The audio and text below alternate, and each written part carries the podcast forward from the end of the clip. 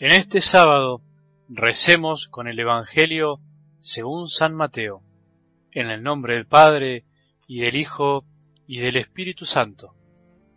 Enseguida los fariseos salieron y se confabularon para buscar la forma de acabar con él.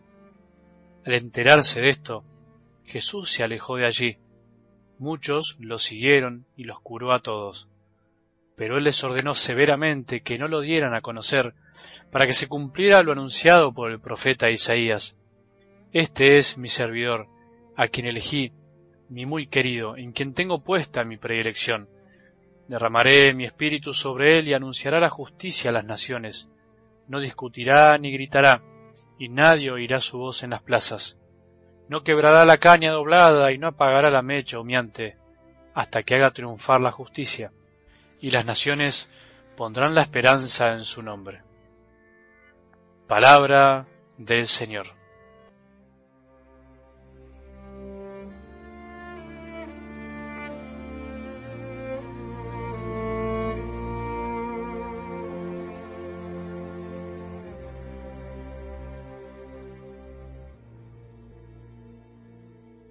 ¿Pensaste alguna vez, o en estos días, lo importante que es empezar el día escuchando la palabra de Dios?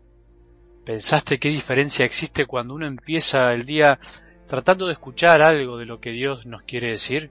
Hoy es un día en el que Dios nos regala el poder escucharlo, mientras algunos disfrutan un poco de descanso, otros tendrán que trabajar, pero al mismo tiempo disfrutando de las cosas que Dios nos va a presentar en este día. Y para eso, como me dijeron una vez con una frase muy linda, uno abre los oídos a quien primero abre el corazón.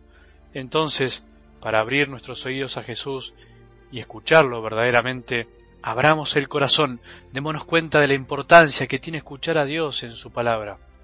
Vamos al resumen de estos días. El lunes decíamos que solo amando a Jesús primero y más podremos amar a nuestras familias plenamente y ser felices en serio. Mientras tanto los amores compiten cuando en realidad el de Jesús potencia todo lo demás. Esto solo lo comprende el que se siente discípulo, el que lo sigue seriamente.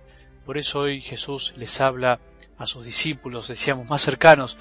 Esto, digamos así, no es para cualquiera, es para el que lo descubrió como el amor de su vida. Solo una enamorada o un enamorado de Jesús, solo el que fue tocado por su gracia, puede decir con total naturalidad y sin escrúpulos, yo amo más a Jesús que a mi padre, que a mi madre, que a mis hijos, y eso me hace más feliz. Y por amar más a Jesús no quiere decir que amo menos a mi familia, sino que los amo mejor, como Él quiere. Solo un enamorado en serio es capaz de que no le importen las críticas ajenas o incluso el ser dejado de lado por un familiar por el hecho de amar a Jesús con todo el corazón. El martes nos resultaba raro y difícil escuchar de labios de Jesús un reproche, un reto, un enojo. Sin embargo los hay y no los podemos ocultar y callar. Jesús los hizo y sería de necios esquivar estas palabras de algo del Evangelio de hoy. ¿Qué hago como predicador? decía, ¿me pongo a hablar de otra cosa? Prefiero hablar de lo que Jesús nos dice hoy a todos, a todos, porque no hay peor cosa que al escuchar el Evangelio andemos pensando que se refiere a otros, andar buscando a quien le cae bien lo que dice Jesús. A todos, siempre la palabra de Dios nos dice algo. Dios no se puede revelar al que es sabio y prudente según el mundo, afirmábamos el miércoles, no porque no quiera, sino porque no puede, no puede darse a quien cree que no tiene nada que recibir. Según el mundo me refiero a aquellos que creen que la sabiduría es saber cosas, tener una acumulación de información, ser como el Google, que ponemos lo que necesitamos y nos lo dice en el acto. No, esos no son los sabios según el Evangelio, sino que es sabio el que siempre está abierto a más, el que siempre se reconoce que todo no lo sabe, y que acepta que el saber no pasa por ser certero y emitir juicios para todos, sino al contrario, que tiene que ver con aprender a escuchar, darnos cuenta que la verdad es algo que vamos descubriendo a lo largo de nuestra vida y que nunca la terminamos de aprender, de amar, sino que la verdad es algo a lo que siempre tenemos que estar abiertos y estar dispuestos a seguir creciendo.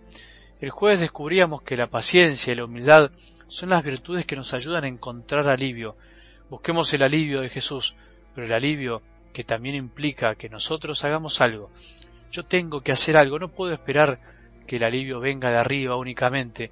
Tengo que ser paciente y humilde de corazón, porque su yugo es suave y su carga liviana. Jesús nos propone no agobiarnos con más problemas o cargas que tenemos que llevar, sino al contrario, nos propone una carga distinta, no la carga que yo mismo me invento, esa carga que me pesa porque soy yo el que armo mi vida, porque soy el centro de mi vida, sino la carga que me pone Él, que en definitiva es la carga de la paciencia y de la humildad, la del amor. Ser paciente y humilde es un yugo, es algo que tenemos que cargar sobre nosotros y hacer un esfuerzo para ser pacientes y humildes, pero al mismo tiempo es lo que nos da alivio, nos da la paz. Solo el paciente y humilde tiene paz. Esta es la paradoja, las dos caras de la misma moneda de la invitación de Jesús. Y ayer, viernes, nos alegrábamos con que Jesús nos deje el remedio de la misericordia. Yo quiero misericordia y no sacrificios. ¿A qué se refería Jesús? No se refiere a que no hagamos obras por amor, eso sería un sacrificio, sino se está refiriendo a los sacrificios de animales que hacían los judíos y que creían que con eso agradaban a Dios, y por eso no hacía falta un corazón arrepentido.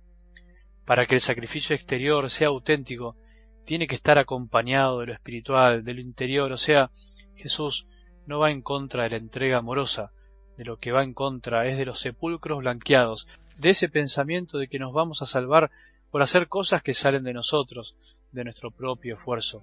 Jesús quiere antes que nada la misericordia.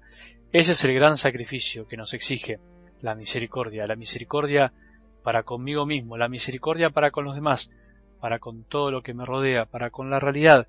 Misericordia, misericordia, pidamos eso hoy. Tener misericordia.